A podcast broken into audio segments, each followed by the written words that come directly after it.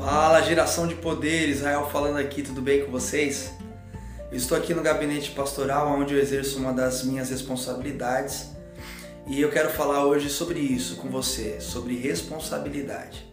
Muitas pessoas têm medo de assumir novas responsabilidades ou assumir responsabilidades porque tendem a ser como eu era, achar que isso era um peso, um fardo e se esquivava das responsabilidades porque achava que era mais uma coisa entre muitas que a gente ia ter que carregar. E alguns pensadores modernos dizem que a responsabilidade ela tem a ver com a liberdade. Portanto, quando nós assumimos algumas liberdades, essa liberdade nos traz algumas responsabilidades e por isso nós assumimos.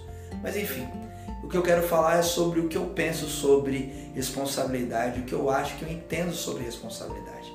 Para mim, de uma forma muito simples e mais fácil de compreensão, responsabilidade é uma resposta a uma possibilidade. É uma resposta a uma possibilidade. Seja você também a resposta às possibilidades que aparecem.